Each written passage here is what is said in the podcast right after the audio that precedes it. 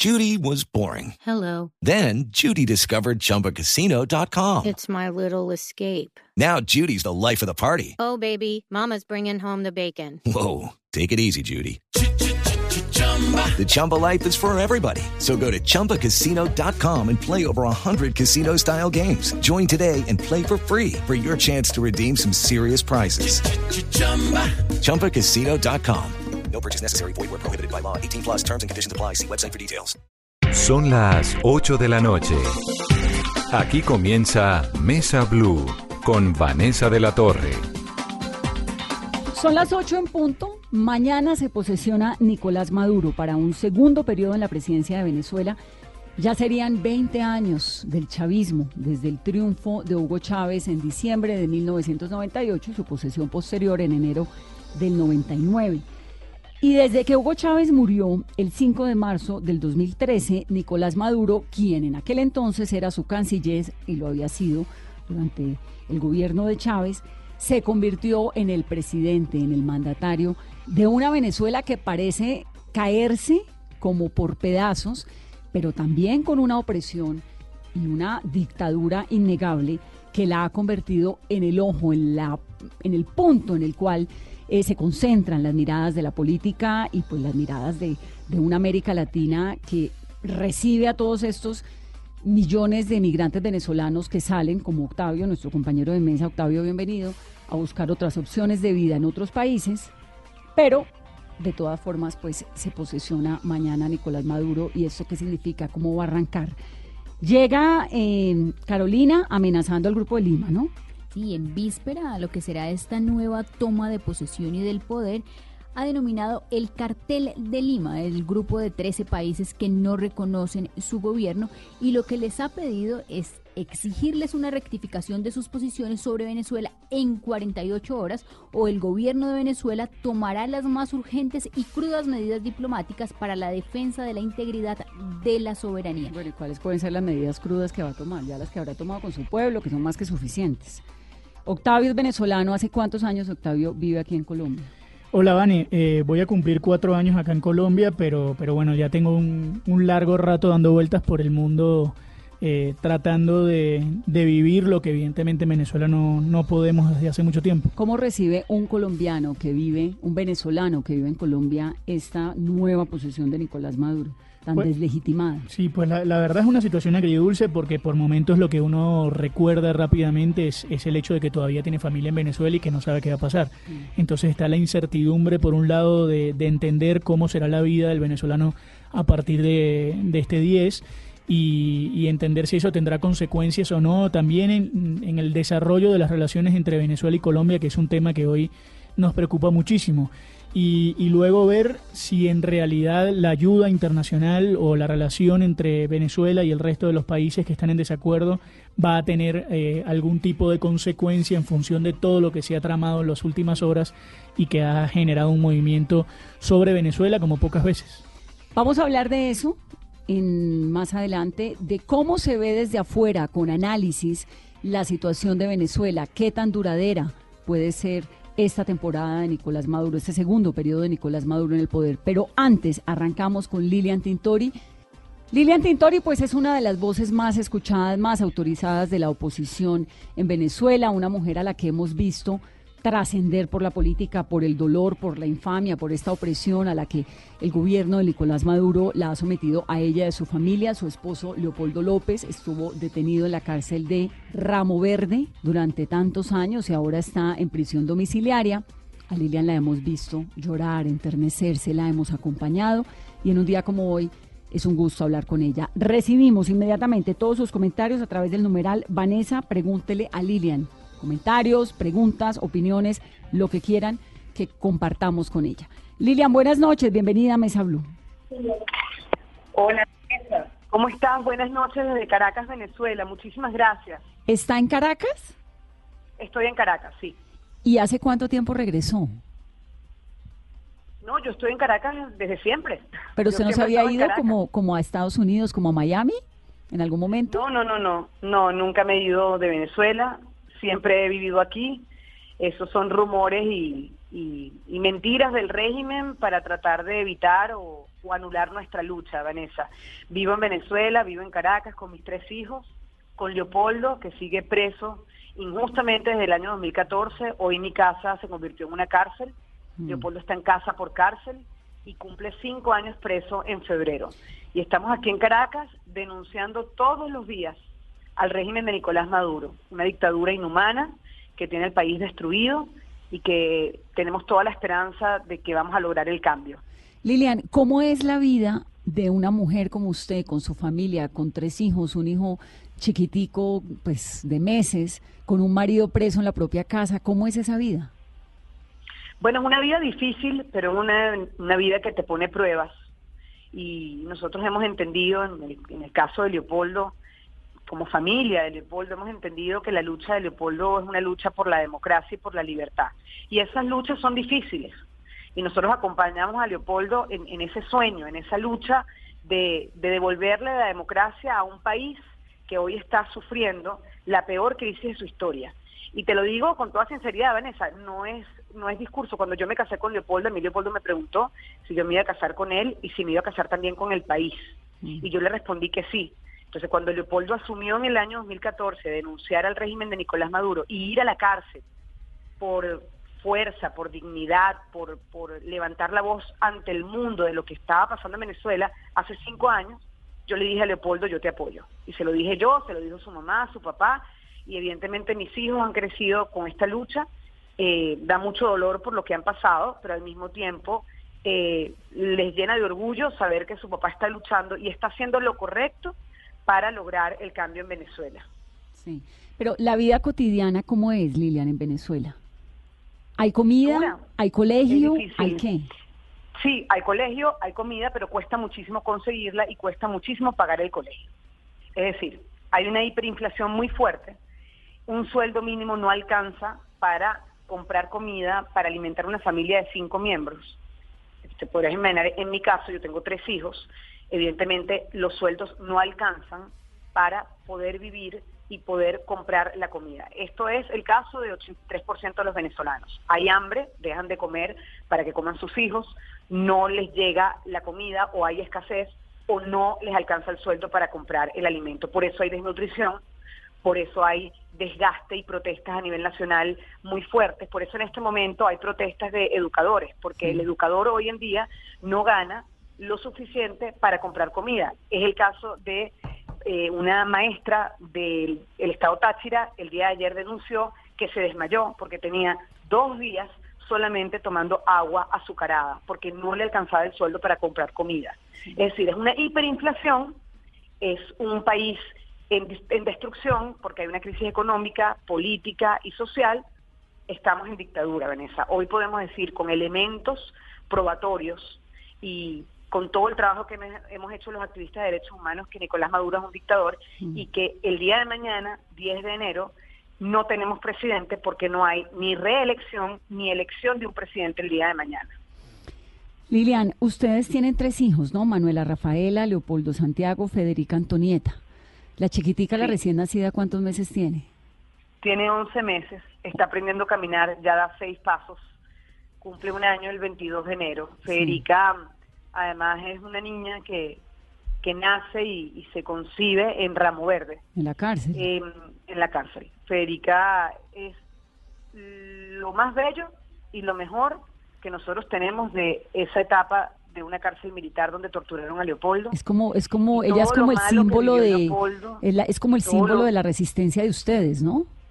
Sí, y todo lo duro que vivió Leo y todo lo duro que vivimos nosotros como familia visitándolo ahí y, y- y viviendo esos tratos vejatorios, porque te recuerdo a nosotros, la mamá de Leopoldo y a mí nos desnudaban cada vez que entrábamos y salíamos de la cárcel, nos grababan en audio y en video en nuestras visitas conyugales y familiares, exponían a nuestros hijos en canales del Estado sin autorización y violando toda ley de, de protección al, al niño y al adolescente. Vivimos muchas cosas y, y parece mentira, el nacimiento de Federica nos ha hecho sonreír, ha hecho sonreír a Leopoldo a pesar de, de su cárcel, me ha hecho sonreír a mí a pesar de, de lo duro que ha sido esta lucha y es la vida, eh, es que es que la vida Sí. eh, eh, es un milagro y, y por mis hijos, por Federica, por Manuela y por Leopoldo, seguimos y seguiremos luchando hasta lograr que en Venezuela eh, haya democracia y, lo- y las familias estén unidas de nuevo y estén bien. Lilian, lo- eh, ¿la niña fue buscada en la cárcel? Sí, fue una Fue una decisión tomada. tuya como mujer. Sí. Y ahora en la vida ya, pues obviamente un poco más tranquila con el papá en la casa, pero de todas formas complicada porque sigue siendo casa por cárcel. ¿De qué vive la familia Tintori? ¿De qué vive Leopoldo? ¿De qué viven ustedes? Bueno, nosotros, gracias a Dios, hemos tenido apoyos desde que Leopoldo eh, se enfrentó ante Nicolás Maduro en el año 2014 y denunció lo que estaba pasando, apoyos de familias de venezolanos, que muchos viven afuera y apoyan la lucha política de Leopoldo. Y gracias a ellos hemos podido tener estabilidad con respecto a nuestra familia y no solamente con respecto a nuestra familia. El trabajo que se hizo a nivel internacional fue apoyo, fue hecho con apoyo económico de familias de venezolanos que no viven en Venezuela, pero que quieren regresar a Venezuela y creen en Leopoldo y en la oposición democrática. Lilian, ¿y cómo son los días de Leopoldo López en esta prisión domiciliaria y rodeado de, su, de sus hijos? Mira, bueno, los niños en época de colegio están en el colegio eh, prácticamente todo el día y tienen actividades deportivas en la tarde. Leopoldo trabaja muchísimo. Eh, Leopoldo, desde la cárcel y teniendo la oportunidad de comunicarse desde la casa, eh, vía telefónica con su partido, Voluntad Popular, y con todos los partidos de la oposición y con la sociedad civil y los sectores, Leopoldo está en constante comunicación, no solamente a nivel nacional, sino a nivel internacional, con muchos liderazgos y muchas personas que acompañan esta lucha por la democracia. Y trabaja muchísimo, Vanessa. Él está todo el tiempo eh, eh, eh, alzando su voz y llenando todos esos espacios de, conocimiento, porque además Leopoldo en la cárcel leyó muchísimo, ah, leyó más de 800 libros y- y creció mucho como persona. Leopoldo es un articulador hoy, es un articulador de la oposición, es una persona que teje, que teje esa unidad de nuevo, esa unidad firme y fuerte. Eh, el día 5 de enero lo vimos representado en una votación eh, unánime, todos votaron igual para que la presidencia de la Asamblea Nacional le tocara a Juan Guaidó, que es de voluntad popular. Imagínate, es un trabajo muy fuerte, porque trabajar desde la cárcel es fuerte, es difícil. A Leopoldo no le permiten visitas, Leopoldo no se puede reunir con los liderazgos de la oposición en persona, pero a pesar de eso, Leopoldo desde ahí ha trabajado constantemente para lograr una estrategia en conjunto y lograr la salida definitivamente de esta dictadura. ¿Cómo reciben en su familia, Lilian, cómo recibe usted, cómo recibe eh, Leopoldo el anuncio de que Michelle Bachelet desde las Naciones Unidas va a visitar a Venezuela y se va a reunir con Nicolás Maduro?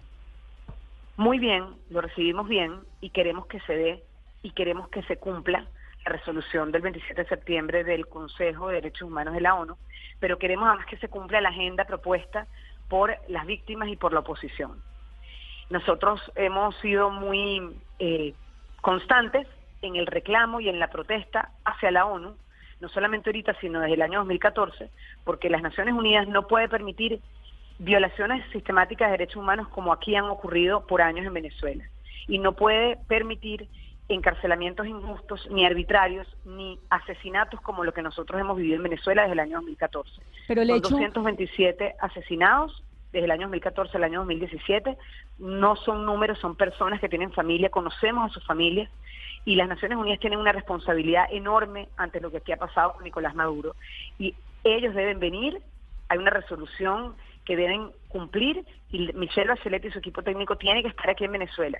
Y lo que le decimos a ella, Vanessa, es que venga, pero que no haga una visita diplomática. Mm. Nosotros queremos que entre a los hospitales, nosotros queremos que vaya a los barrios y que vea que en las casas de los barrios no, no llega el gas, no llega la luz, no llega el agua, la gente no se baña, los niños se mueren por desnutrición porque no llega la comida, pero además los niños se mueren por las condiciones de insalubridad que hay en esas casas. Nosotros queremos que se monte una perrera. Una perrera es un camión que lo usan como transporte público, pero es un camión que es ilegal. Eh, Es un camión donde trasladan a las vacas. Bueno, ahí se montan los venezolanos todos los días para ir a su trabajo porque el transporte público en Venezuela colapsó. Bueno, nosotros queremos que Michelle Bachelet se monte ahí y que sienta lo que siente el venezolano todos los días para ir a trabajar. Nosotros queremos que Michelle Bachelet vaya a la cárcel de la tumba y que vea que cinco pisos por debajo de la tierra hay una celda donde está metido un general, el general Baduel, donde está metido un, cap- un capitán, capitán Caguaripano, dos militares dignos de nuestro país están en tortura hoy. Nosotros queremos que entre el helicoide, que vaya a Ramo Verde. Nosotros queremos que ella vea lo que nosotros vivimos todos los días. Sí. Y te Ahora, aseguro que el día que ella entre aquí, nosotros no vamos a descansar hasta que ella vea lo que nosotros queremos que ella vea. Y que vaya el hecho, el, el hecho de que vaya una mujer como Michelle Bachelet, que la, la comisionada de las Naciones Unidas para los Derechos Humanos, una expresidenta, pues con un reconocimiento tremendo en Chile, una mujer con toda la autoridad, ¿no es legitimar a Nicolás Maduro en este nuevo gobierno? No, primero no tenemos nuevo gobierno. Desde el día de mañana no hay gobierno, no hay presidente. Y segundo, la resolución del 27 de septiembre lo dice claro. Ellos tienen que venir a hacer un informe de la situación de derechos humanos en Venezuela. No es una situación política, es una situación de derechos humanos. Y con respecto a eso, ella tiene que ver aquí la realidad de cómo vive la gente y cómo no se le garantizan los derechos a los venezolanos. No se puede esperar más. Ella tiene que venir lo más rápido posible, porque entre más horas pasan y más días pasan, hay más muertos. Y los contamos, y los vivimos, y los sentimos, y nos duele. No tiene que ver con legitimidad. Eso es una excusa. Eso es una excusa que estoy segura ella no va a poner. Porque Michelle Bachelet tiene claro, muy claro quién es Nicolás Maduro. Michelle Bachelet tiene, desde que es presidente de Chile, toda la información de lo que aquí ha pasado. Michelle Bachelet eh, recibió en su despacho como presidenta a Freddy Guevara, diputado de la Asamblea Nacional, que hoy está en una embajada encerrado preso aquí en Caracas, en la Embajada de Chile, y ella lo sabe, y recibió a Antonieta López, que es la mamá de Leopoldo, y sabe perfectamente por todo lo que ha pasado Leopoldo y todos los presos políticos en Venezuela. Y más aún ahora, hoy, Vicente Bachelet trabaja en una oficina donde trabajaba el antiguo alto comisionado Seid, que él tiene toda la información de lo que aquí ha pasado y además fue muy firme contra Nicolás Maduro. Es decir, Michelle Bachelet sabe perfectamente qué está En pasando en Venezuela. Venezuela y estoy segura que ella va a venir a Venezuela de la mejor forma y va a cumplir con la resolución de la mejor forma porque lo debe hacer, porque tiene un deber moral y, y ético ante las Naciones Unidas. Lilian, Además que- de eso, y- si ella necesita institucionalidad, la tiene. La Asamblea Nacional la invita, la Asamblea Nacional la acompaña, la Asamblea Nacional, que es el único poder legítimo democrático en Venezuela, es la, la- la institución que puede guiar esa visita. Eso es le quería preguntar, ¿cómo hace una mujer como. Michelle Bachelet cuando llega a una dictadura como Venezuela, invitada por el dictador, por Nicolás Maduro, para no hacer lo que el dictador le tiene en la agenda, sino para Pues irse, por ejemplo, con. Juan Guaidó? Lo tiene que hacer porque mira, Michelle Bachelet no responde a ella. Michelle Ba- Bachelet responde a todos los países de las Naciones Unidas. Ella es la alta comisionada de los derechos humanos. Y en Venezuela se violan sistemáticamente los derechos humanos. Y ella tiene con su visita que constatar y ver que eso es así. Cuando ella se reúne con Nicolás Maduro, Nicolás Maduro le va a decir que todo está perfecto, que aquí la gente no sufre, que los hospitales están bien, y que no hay problemas económicos. Y cuando se reúna con la Asamblea Nacional y con la oposición y con las víctimas, ella se va a dar cuenta que lo que dice Nicolás Maduro es mentira.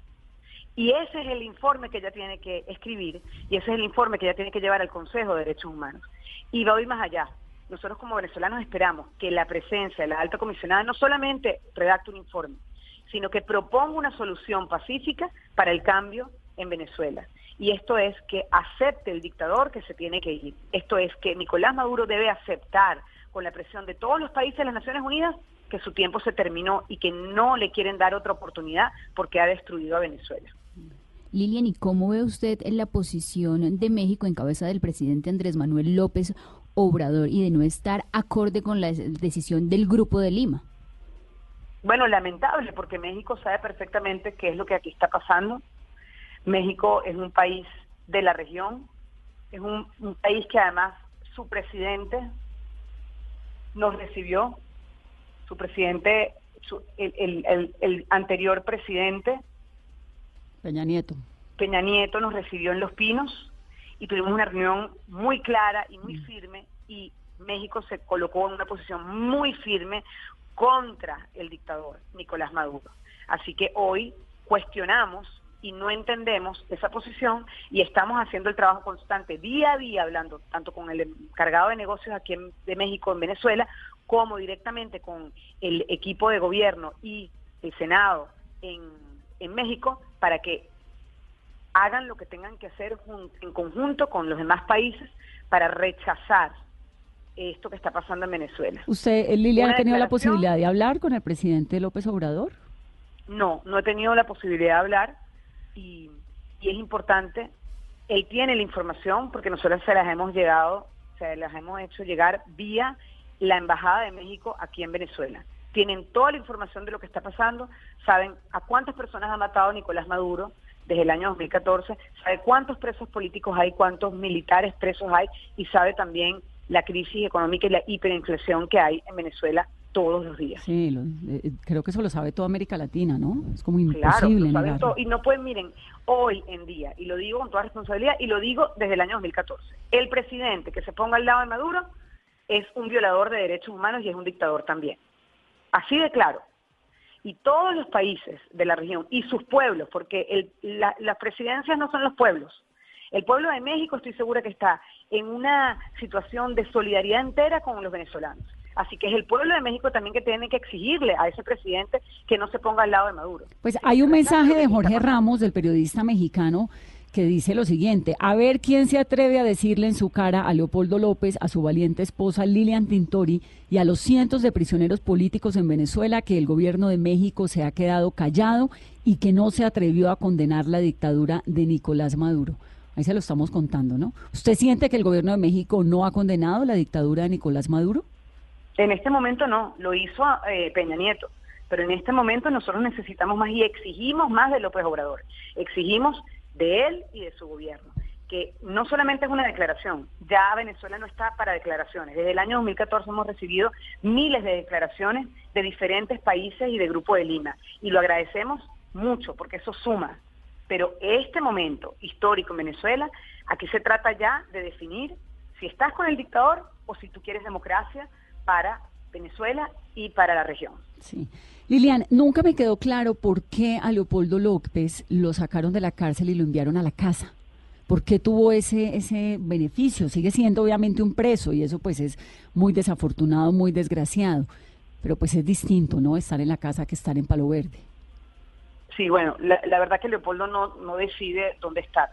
Eso fue una decisión directamente del régimen, del régimen inhumano, del régimen que lo torturó en una cárcel militar y yo pienso que la, decisión y, el por qué lo hacen es por la presión internacional que había. A Leopoldo lo han podido matar en esa cárcel militar. Yo lo denuncié muchas veces. El trato era malo, inhumano, cruel. A Leopoldo lo, lo dejaron en solitario en una torre de cuatro pisos por un año entero. Le quitaron la llamada familiar, que es lo único que tiene un preso, para mantenerse firme. Le quitaron la visita por más de la mitad del tiempo que estuvo en remover de tres años y medio, le quitaron todo, desde la luz hasta un bolígrafo para escribir. Y lo llevaron o lo trataron de llevar al límite y Leopoldo siempre fue muy firme y, nunca bajó la cabeza y nunca la bajará porque su lucha es muy clara de por qué la está haciendo, que es la lucha por el país, que es la lucha por todo un país que hoy está sufriendo. ¿Está cansado Leopoldo físicamente? ¿Cómo está físicamente Leopoldo? Fuerte porque hace ejercicio eh, todos los días para mantenerse fuerte espiritual, física y mentalmente. Eh, le da mucha vida y le da mucha compañía, evidentemente, estar con sus hijos, con su familia, pero es duro. Leopoldo tiene cuatro años sin ver a su papá, Leopoldo ya tiene un año sin ver a su mamá, no ve a sus hermanas porque no, no pueden venir a Venezuela, eh, es una familia separada también, él sufre de también no estar con su familia, a pesar de que está con sus hijos y conmigo, pero no es la familia completa, y es el caso de, muchas familias venezolanas. Yo la recibí, eh, esa noticia, eh, sorpresivamente, llegó a la casa y para mí ha sido una una tranquilidad enorme porque pues sé dónde está, qué come y cómo duerme. Y para los hijos y todo, ¿no? No, y en remover de una angustia, saber si estaba bien, si estaba mal, si... Si lo mataban a medianoche o no. Si lo iban a montar en un avión, si lo iban a llevar a Cuba, o sea, todo eso uno, uno lo piensa con los presos. Y lo pensamos todavía, porque mi casa está rodeada de policías y entran cada vez que quieren con armas largas. Cada cuatro horas le toman una foto como si fuese un secuestrado con el periódico del día. Eso pasa en mi casa todos los días. Y es muy, muy difícil pero está ahí en la casa y es una medida humanitaria, así la llama el gobierno, donde no hay humanidad. Eh, eh, eh, es mentira, donde no hay humanidad, porque el trato que le han dado en la casa no es humano, no es respetuoso, es de persecución, es de exageración contra un líder de la oposición que es Leopoldo. ¿Y usted puede salir a la calle? ¿Usted puede ir a, al supermercado, qué sé yo, a las cosas que hacemos las señoras? ¿Quién, Leopoldo? Usted, usted. No, Leopoldo Ah, no. no, yo sí, yo puedo salir. Yo estoy presa, pero en Venezuela. A mí no me dejan salir del país. A mí me, me quitaron la posibilidad de, de poderme de poder seguir haciendo mi trabajo de derechos humanos a nivel internacional. Me quitaron mi pasaporte, eh, me robaron el carro, me quitaron eh, el dinero de mi familia. O sea, el- ellos hacen lo que sea para, para, para neutralizarnos, pero no pueden y no van a poder. Yo estoy presa en mi país, pero firme al lado de Leopoldo y con mis hijos y aquí seguimos luchando. Y queremos vivir el cambio y, y siento, y lo siento cerca. Lilian, y con esta nueva llegada, este nuevo periodo presidencial de Nicolás Maduro, ¿considera usted que se podría abrir una ventana hacia una negociación para que su esposo pueda nuevamente quedar en libertad? No, porque no hay un nuevo gobierno. O sea, el día de mañana no existe un nuevo gobierno. No existe porque es ilegítimo, porque Nicolás Maduro no fue reelecto constitucionalmente ni legítimamente. Y Nicolás Maduro no es reconocido por los países del mundo. Es decir, mañana Venezuela se queda sin ejecutivo, sin presidente. Y el reto desde mañana es, desde la Asamblea Nacional, que es el único poder legítimo democrático, junto con el pueblo de Venezuela, lograr, sí, un acuerdo, un- un- un- un- una estabilidad para tener una elección presidencial este año, si Dios quiere, eh, constitucional, libre, sin presos políticos, sin inhabilitados Y y con observación internacional calificada. Eso es lo que tiene que pasar. Y ese es el reto que tenemos en Venezuela y ese es el reto que tiene también la comunidad internacional. ¿Cuántos espero presos políticos, qué número de presos políticos está tiene usted, eh, Lilian? 400 presos políticos, de los cuales 165 son militares. 165 militares y los restantes son qué jóvenes, Civiles. muchachos, Sí, civiles. civiles, hombres y mujeres por igual. Más hombres que mujeres. Quedan pocas mujeres. Y este proyecto, esto de los- del Museo de los Derechos Humanos que usted está liderando, ¿qué es? Sí, esto es un museo, de hecho estoy aquí ahorita en el museo, que decidimos hacerlo porque cuando yo estuve en Chile visité el, memo- el, el Museo de la Memoria de Derechos Humanos de Chile. Y me impactó muchísimo ese recorrido por lo que vivió Chile en su momento en la dictadura. Y, y me impresionó el, el cómo ellos en el museo relatan y cuentan y exponen lo que se vivió. Y nosotros en Venezuela hemos vivido cosas muy fuertes, hemos vivido esta dictadura que se, se, se encrudeció desde el año 2014 y que en mi, en mi situación en particular he vivido la cárcel de Leopoldo, mi esposo, y fui tratada eh, pues también de forma inhumana en esa cárcel y lo que hicimos fue registrar desde ese momento y desde el año 2002 con los familiares de los policías metropolitanos, con Bonnie Simonovic, la esposa de Iván, registrar todo lo ocurrido en todos estos años y colocamos estaciones parecidas al del Museo de la Memoria de Chile. Y tenemos este museo que lo abrimos en diciembre del año pasado. Ya han visitado aproximadamente 500 personas el museo. Ayer estuvo aquí la Junta Directiva de la Asamblea Nacional, el presidente Juan Guaidó, el primer vicepresidente Edgar Zambrano y el segundo vicepresidente Stalin González. Conocieron el museo, para nosotros fue muy importante. Y el museo relata presos políticos, lo que han vivido los presos políticos, lo que han hecho los presos políticos en la cárcel, relata los caídos, los- las 227 personas que mató la dictadura de Maduro y cómo están sus casos, qué ha pasado con cada uno de esos muertos, qué ha pasado con cada una de esas familias. Eh, exponemos dibujos que han hecho los presos políticos de la cárcel, poemas, eh, cartas de los presos políticos y también imágenes de caricaturistas que a lo largo de 20 años han pintado lo que ha vivido el venezolano. Mm, el terror.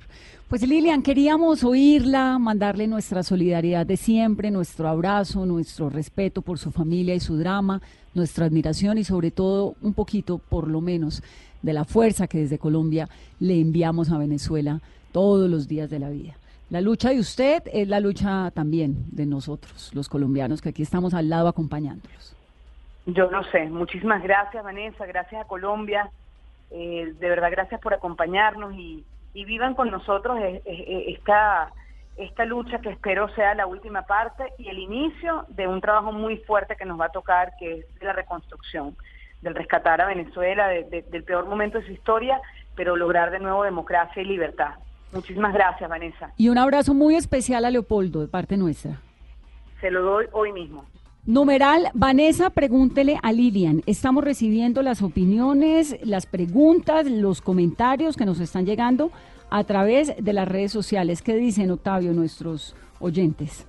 Sí, hay mucha gente, Vanessa, que quiere saber sobre la, realidad de Lilian Tintori, sobre cómo vive, por ejemplo, la familia de Leopoldo López, eh, sobre cómo hacen para convivir con la dura realidad venezolana en medio de, esa situación de, cárcel por, por casa. Es mucha la gente que le manda saludos y abrazos a, a Lilian y sobre todo a Leopoldo que sigue eh, detenido. Así que es parte de lo que la gente está escribiendo a través de nuestro numeral y de nuestro Twitter arroba Blue Radio Co. Numeral Vanessa, pregúntele a Lilian. Los escuchamos.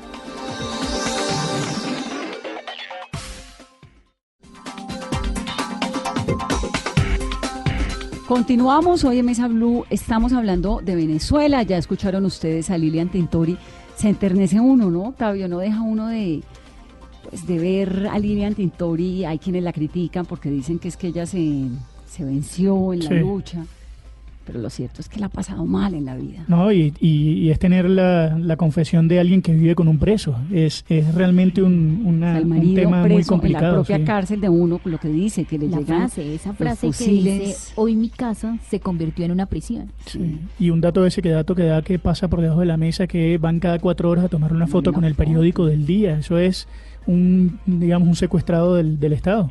Secuestra, sí, y que ya no puede salir de Venezuela Ahora, pasaporte. ¿quién es la figura fuerte de la oposición en este momento en Venezuela? Pues la, verdad es que esa, esa, fuerza la tenía Enrique Capriles Radonsky y, la ha ido perdiendo a medida que, va pasando el tiempo y que, y que uno nota que enfrentarse al régimen de Maduro cada vez es más complicado. Entonces no hay eh, un liderazgo político estable ni hay una persona que hoy eh, tenga ese, esa, esa fuerza como para llamarse el líder de la oposición. Pues Fernando Suitanich es un gran analista internacional, es chileno, comprende América Latina, es profesor de la Universidad de La Sabana y es muy amigo de esta casa. Profesor Suitanich, buenas noches. Muy amigo, con mucho cariño para Blue Radio, unos años muy felices. no sé, ¿Se va a poner romántico? Ay, Aquí, aquí estamos muy, muy preocupados por, por la situación de Venezuela, que ya es un cuento bastante largo, ¿no? Profesor, pero ¿quién es hoy en día el rostro de la oposición? Porque es que ya no se ve un Capriles, María Corina sigue siendo, pero como que el peso de la dictadura los hubiera callado. Como decía su, su invitado, eh, lentamente nos cuesta... Invitado no, mi eh, compañero de mesa, Octavio.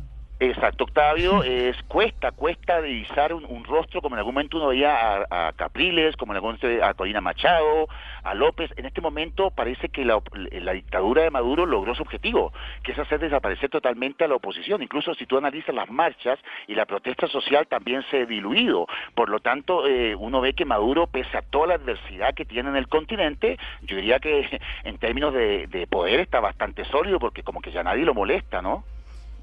¿Está sólido? Yo diría que a nivel, a nivel, a menos que las Fuerzas Armadas le fallen, eh, nosotros estamos escuchando condenas a Maduro desde hace cuánto tiempo, Vanessa. Estamos escuchando condenas de la ONU y las Naciones Unidas y la OEA hace cuánto tiempo. Estamos escuchando condenas de los presidentes hace cuánto tiempo. Y dime, ¿dónde está Maduro?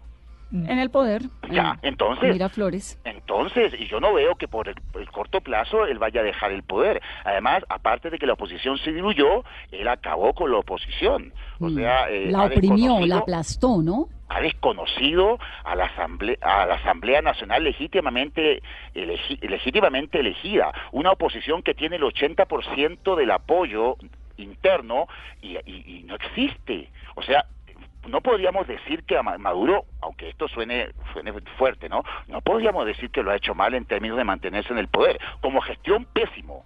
Pero como manejo político, como real político, él lo ha hecho bastante bien, porque ¿qué, qué logró? Seguir en el poder, que es lo que quiere. Sí, a pesar del mundo entero, a pesar de... En contra de todo y contra todos. Y contra todo pronóstico. Pero, pero un momento, están, yo no a veces pienso que Maduro no ha sido tan bobo. Mira que ahora esas, esas, esas relaciones con Turquía, esas relaciones con China y esas relaciones con Rusia, que hacen que Venezuela geopolíticamente sea súper importante, porque estamos viendo un enfrentamiento Estados Unidos, China y Rusia en Caracas, ¿o no? Eso quería, eso queríamos preguntarle, profesor.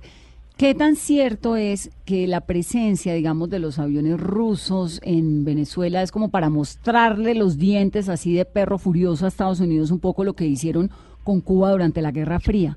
Recordándole, ¿no? Como, mire, usted tiene sus misiles ahí en Turquía, acuérdese, pero yo también tengo una base militar aquí al lado. Eh, en términos de geopolítica, tú no sabes lo importante que es para China y para Rusia meterse en el patio trasero norteamericano.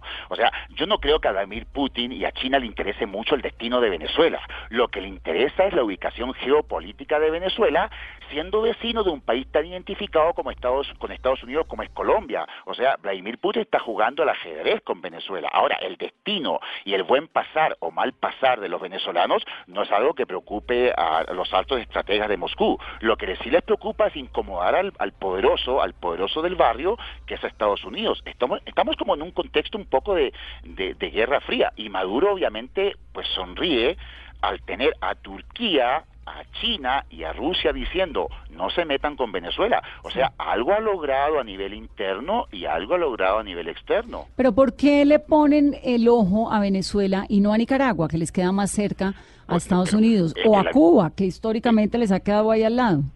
Lo que pasa que, bueno, eh, todos sabemos que Venezuela es un país mucho más rico que Nicaragua, mucho mejor ubicado que Nicaragua y tiene algo que Nicaragua no tiene, que está lleno de petróleo y eso le interesa a los chinos y a los rusos. O sea, como sabemos en política nada es gratuito. Además, el sol... Mira, la dictadura está en Nicaragua, sí, pero también está en Venezuela. ¿Cuál interesa más al mundo, la de Nicaragua o la de Venezuela? A ver. ¿A quién le, no, la de Venezuela porque es mucho más eh, exacto, eh, o sea, influyente geopolíticamente en América Latina. Exacto, Tiene Nicaragua petrodólares, las reservas más grandes. Nicaragua es un país, uno de los más pobres de la región. En cambio que Venezuela, pese a tener una mala gestión y ser empobrecido, nadie se debería decir que Venezuela es un país pobre. Y en algún momento la situación va a mejorar y Venezuela va a seguir siendo lo que fue. Es lo mismo que pasa con Argentina. Argentina tiene miles de calamidades, pero siempre va a ser un país rico. Y los intereses en política, tú sabes que predominan. En este momento, eh, establecer un contacto con Venezuela, aunque estén graves, eh, como para China y para Rusia, eso geopolíticamente es muy valioso y sobre todo molestar al vecino. China lo hace en el sudeste asiático, Rusia lo hace en el Cáucaso, Rusia lo intenta hacer en Europa del Este y qué mejor que ahora en Latinoamérica, ya que Cuba perdió bastante importancia. Esto, en el fondo, el mundo, Vanessa, lo manejan tres o cuatro potencias, el resto, pues miramos por televisión. Profesor, ¿y qué va a pasar? ¿Cuál va a ser ese impacto de esa decisión del Grupo de Lima y ahora la amenaza y la petición de rectificación por parte de Nicolás Maduro? Eh, bueno, si hablamos en términos de legitimidad, la legitimidad democrática no es solamente en el origen, sino también en el ejercicio. El gobierno de Maduro no la tiene en el origen porque obviamente ese origen del poder está viciado. Y en el ejercicio tampoco lo tienen porque no hay división de poderes, no hay respeto a la oposición, no hay libertad de prensa. ¿Cuál es el asunto? Que mientras los grupos de poder de Maduro estén interesados en que Maduro siga allí, lo veo muy difícil que él salga, porque esa gente no está pasando las penurias de la mayoría de los venezolanos. Y cuando Maduro ya no sirva, indudablemente que en algún momento van a salir de él. Hay gente que está muy interesada en que Maduro siga, no porque le tengan un cariño especial a Maduro, sino por las cosas que se van a descubrir cuando Maduro salga. Y no me, no me sorprendería, y acuérdense bien de esto, no me sorprendería que muchos estén con traje naranja, en unos años más en Estados Unidos. O sea, ese es el miedo, ese es el miedo, que se descubra todo lo que se ha hecho mientras esta gente ha estado en el poder. Miedo a perder el poder, sí, pero miedo a lo que va a pasar después de que ellos pierdan el poder. ¿Cómo entonces, profesor, se tumba a un dictador? bueno, nosotros, yo, tuve experiencia en dictadura, nosotros lo tumbamos con un plebiscito, pero eso fue muy raro porque nunca un, dictador abandona voluntariamente el poder. Con nuestro dictador tuvimos un poco de suerte, que él se fue. Pero aquí yo lo veo muy difícil, porque que un dictador abandone el poder teniendo la posibilidad de quedarse, eso es bastante utópico. Y yo creo que gran parte, y esto lo digo con mucho pesar, porque Venezuela es un pueblo que yo quiero mucho, gran parte de los venezolanos, sobre todo los que han ido al exterior, como que han perdido un poco las esperanzas. Se ve un pueblo que ha perdido. No, pero es que como no, antes es que esa gente tiene voluntad de algo, ¿no? Pero pero pero última la gente está abandonando Venezuela y hay una especie ya como de cómo sacamos a este tipo Mm. porque tú has visto que Estados Unidos no ha podido una intervención militar eso era la época de Allende Mm. eso eso ya no sucede el mundo no está para una intervención militar además que Estados Unidos tiene muchos frentes abiertos y el- la política exterior de Estados Unidos en este momento no la veo como para involucrarse en un conflicto de Venezuela cuando a ellos no les dé reales ganancias Eh, en Siria tienen más ganancia en Afganistán tienen más ganancias y se están retirando por lo tanto yo no veo una intervención y cuando se habla de intervención uno se pregunta bueno pero los soldados de quién ¿Quién envía a sus soldados a arreglar el avispero en No, ¿y Venezuela? qué pasaría al día siguiente? Porque el tema de las intervenciones, y eso ya lo aprendió Estados Unidos, es lo que ocurre al día siguiente con las instituciones.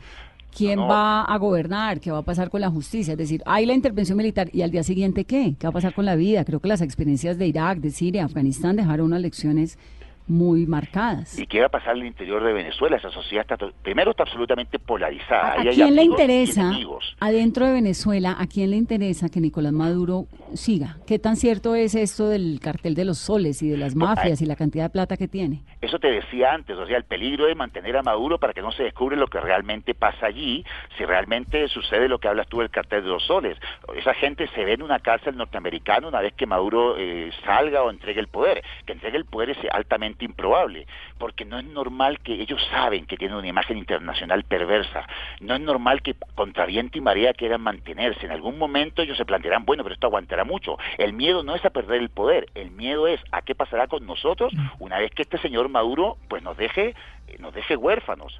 Y si en algún momento Maduro no les sirve, probablemente pondrán a otro, pero es muy difícil dejar el poder cuando el poder está asociado, Vanessa, a niveles de alta corrupción. Y otra cosa, ¿qué va a pasar con Venezuela si alguna vez Maduro se llega a ir en cuanto a la polarización social, política?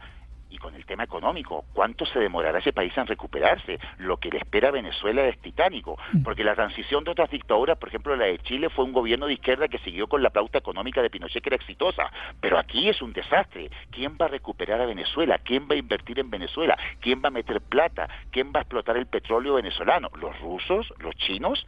Habría que ver, porque Ahora, que hay de cierto en que parte, mucha parte del subsuelo venezolano le pertenece hoy en día a los chinos. Bueno, aparte, eso no, eso es bastante cierto. Y lo otro cierto también que Maduro le tiene empeñada su alma a, China. O sea, lo que Maduro, lo que Maduro le debe a China, yo creo que está empeñado con las reservas de petróleo del año 2547. Porque yo no creo que los chinos reciban a Maduro en Pekín, le sonrían, porque Maduro les cae bien. Yo creo que ahí hay una inversión y hay una promesa de, de petróleo para los chinos que son, ustedes saben, eh, fieles buscadores de materias primas para su alta población. Sí, los chinos de queridos no van a estar, ¿no? Eh, vean lo que pasa en África y Venezuela es un país rico y cómo reciben a Maduro y Maduro sale sonriente de China. Yo creo que Maduro hipotecó gran parte del petróleo venezolano, porque si no, ¿por qué China tendría que ayudar a Venezuela? ¿Por qué Rusia tendría que ayudar a Venezuela? ¿Para molestar a Estados Unidos? Sí, pero también porque algo tienen que ganar. Y Maduro está tan desesperado que bueno, yo te vendo, pues cuando yo estoy desesperado vendo vendo la nevera, vendo la lavadora, vendo el microondas y, y si hasta me vendo yo, ¿o Mm. no? Sí, eh, profesor, aqu- aquellos que, que, bueno, que hemos salido recientemente de Venezuela, yo, por ejemplo, creo fielmente que, que el mayor problema de Venezuela hoy es, como usted dice, la polarización de la gente, eso es irreconstruible en los próximos años, eso es un tema que va más allá de, de la dictadura, de Maduro, de todo, el problema entre la sociedad venezolana, pero podemos decir que estamos en presencia de algo que, que va más allá de, de la dictadura cubana, por ejemplo, que es un, que es un régimen apoyado por, por la cantidad de dinero que hay dentro, pero con la fortaleza que le da también el hecho de haber sido, entre comillas, eh, un, un gobierno elegido por la gente, es decir, un, que sea una, una nueva manera de dirigir una, una dictadura, si se puede, en América Latina de esa manera. Bueno, si tú analizas eh, la llegada del presidente Chávez al poder fue la de un tipo por fuera del aspecto político que llegó a arreglar el país. Él tenía legitimidad y yo no me atrevería a decir que en las, las elecciones en las que ganó Chávez hubo totalmente fraude. Yo creo que Chávez en algún momento se presentó como una opción para los venezolanos y los venezolanos confiaban en él. El asunto de Maduro es distinto porque Maduro, en el caso de Maduro, sí ha habido fraude y indudablemente la estatura política de Chávez no es la estatura política de Maduro. O sea, a nivel, estemos de acuerdo o no con Chávez, Chávez era, podríamos decir entre comillas, un estadista. Eh, Maduro, pues no, bueno, no es tampoco vamos a graduarlo de Churchill, ¿no? no, no, pero, pero, pero, tú- pero Chávez más o menos se veía sólido y, y la gente votaba por él. Sí, Sí, pero tenía el petróleo a Los chavistas- 150 los dólares el barril, no, es distinto. Los chavistas no, no, no quieren a Maduro, hay muchos que no quieren a Maduro, hay algunos que se le, han, se le han abierto, que no quieren saber nada de él. O sea, Chávez tenía un talento político, no era pues eh, lo que tú dices tú es el líder inglés, pero tenía mucho más talento político que el que tiene Maduro. Y tenía petróleo a buen precio, y Chávez es- era invitado a las cumbres y le rendía pleitesía. Hasta los dirigentes de derecha se reunían con Chávez. A Maduro no lo quiere recibir nadie, excepto el líder chino, Ortega, los Cas- eh, Castro y el líder ruso. ¿Quién más se reúne con Maduro? Evo Morales. Bueno, también. pero Maduro, se- pero Evo Morales es, es, es multifacético, se reúne con Bolsonaro también, ¿viste? Sí, sí, sí, sí. La política latinoamericana que es dinámica. Muy difícil de entender, muy difícil de entender. Ahora, lo que sí me asusta es la función de los organismos internacionales, Unión Europea, Naciones Unidas, OEA, porque como yo le digo a mis alumnos, son especies de Doberman, pero Doberman muecos, porque Maduro sigue allí y amenazan a Maduro con sacarlo de la OEA y Maduro se muere de la risa, dice que va a ser una fiesta el día que lo saquen de la OEA. Le importa cinco, ¿no? Por eso, entonces, ¿cómo- ¿yo cómo te voy a amenazar a ti si a ti te importa cinco mi amenaza? Bueno, y hablando de hablando de, de la OEA, hay que decir que a Alejandro Ordóñez, el embajador de Colombia ante la OEA, lo acaban de nombrar, se posesionó hace unas horas como vicepresidente del Consejo Permanente de la OEA. Y tengo la sensación, profesor, de que desde allá, desde la OEA, va a hacer toda esta cruzada en este primer semestre que se viene contra Nicolás Maduro, Claro, eh, si tú liderada analizas- por Colombia, ¿no? Por él. si tú analizas, eso sí, la OEA durante mucho tiempo, y esto eso es un poco mala suerte de Maduro, durante mucho tiempo Chávez tuvo ocho gobiernos de izquierda en Sudamérica, excepto Perú y Colombia, y tuvo una OEA en manos de Insulza que era un dirigente chileno socialista, entonces se le hacían bastante suave y bastante pasito. Pero ¿qué le pasó al señor Maduro? Asume Almagro, que, que es totalmente distinto a Insulza, y los gobiernos de Sudamérica se derechizaron. Argentina, Chile, Perú, Paraguay, Brasil. Entonces su amigo Lula, su amigo Lula, su amiga Dilma, su amiga Bachelet, Ollanta, ya no están. O sea, quedó un poco huérfano el régimen venezolano, con circunstancias que ellos no controlan. Chávez la tuvo mucho más fácil, porque Chávez era recibido en- ocho países de Sudamérica y era recibido en la OEA porque Insulza era pues de izquierda. Ahora Maduro tiene una coyuntura que es adversa a su ideología. Pero además, porque no se había visto en esa época de Chávez este, este nivel de opresión que había, digamos, era como, había cierto romanticismo latinoamericano en torno a la revolución chavista, ¿no? Claro, lo que pasa que yo creo que algo de represión había con Chávez. Lo que pasa que Profe, le dio un infarto de la emoción hablando de, De Chávez. de política latinoamericana. ¿Me oye? No, no, el- se- se- ahí se nos cayó un aparato aquí, pero no a mí. es que había un chavista. Mientras no sea el marcapasos. Hay un chavista pre- Mati, y le dio un infarto. Ahí, ahí apare- a- apareció el, el fantasma de Chávez y dijo, voy a apagar a esto, hermano. Ahí lo apago. A estos reaccionarios. Profesor, un gusto. Me sorprende gusto su siempre. desesperanza. No, yo, eh, yo pienso, la única solución es que los que lo apoyan en algún momento se desenamoren de Maduro. Sí. Esa es la única solución que yo veo. Hay gente que estará de acuerdo, gente que no, pero es la solución que yo veo. Que al momento ya el fusible reviente, no le sirva, pero lo triste es que a lo mejor lo reemplazan por otro. Mm. Aunque no creo que sea como Maduro. O sea, yo creo que con Maduro llegaron bajo. Yo creo que siempre intelectualmente va a ser más. Sí. Sí. Sí. Profesor Suitanich, un abrazo. Un abrazo y un gusto. Un gusto escucharlo, es el profesor Fernando Suitanich. Antes de despedirnos rápidamente, numeral Vanessa, pregúntele a Lilian. A ver, Octavio. Dicen por acá, Vanessa, pregúntele a Lilian por qué quedó embarazada. Bueno, ya le preguntamos. Sí, preguntaron también sobre eh, cómo, o no, también preguntan sobre eso, Vane, sobre si la hija de, de Lilian fue Buscada. eh, buscada en la, en la cárcel. Ella contaba que, que sí, que fue precisamente eh, buscada y concebida en ese, en ese lugar. Y también preguntan cómo era la vida de Leopoldo o cómo es la vida de Leopoldo en el día a día en- encerrado en su casa. Y ahí, bueno, Lilian eh, nos dejaba esa, esa frase y esa historia que tiene que ver con la forma en cómo la policía entra todos los días a su casa a tomarle una foto a Leopoldo López. Esa mujer merece gran respeto, dice Trockliner, y admiración. Hay muchas preguntas y dudas. Lástima no poder participar. Pues está participando. Aquí lo estamos leyendo, lo estamos escuchando. Terminamos Mesa Blue. Que tengan un muy feliz resto de miércoles. Mañana tenemos una buena sorpresita musical pendiente, un señor que nos roba el corazón. Y como siempre, el análisis, la información y sobre todo esta energía para soñar con un mundo mejor y tratar de construirlo. Que tengan un muy feliz resto de miércoles.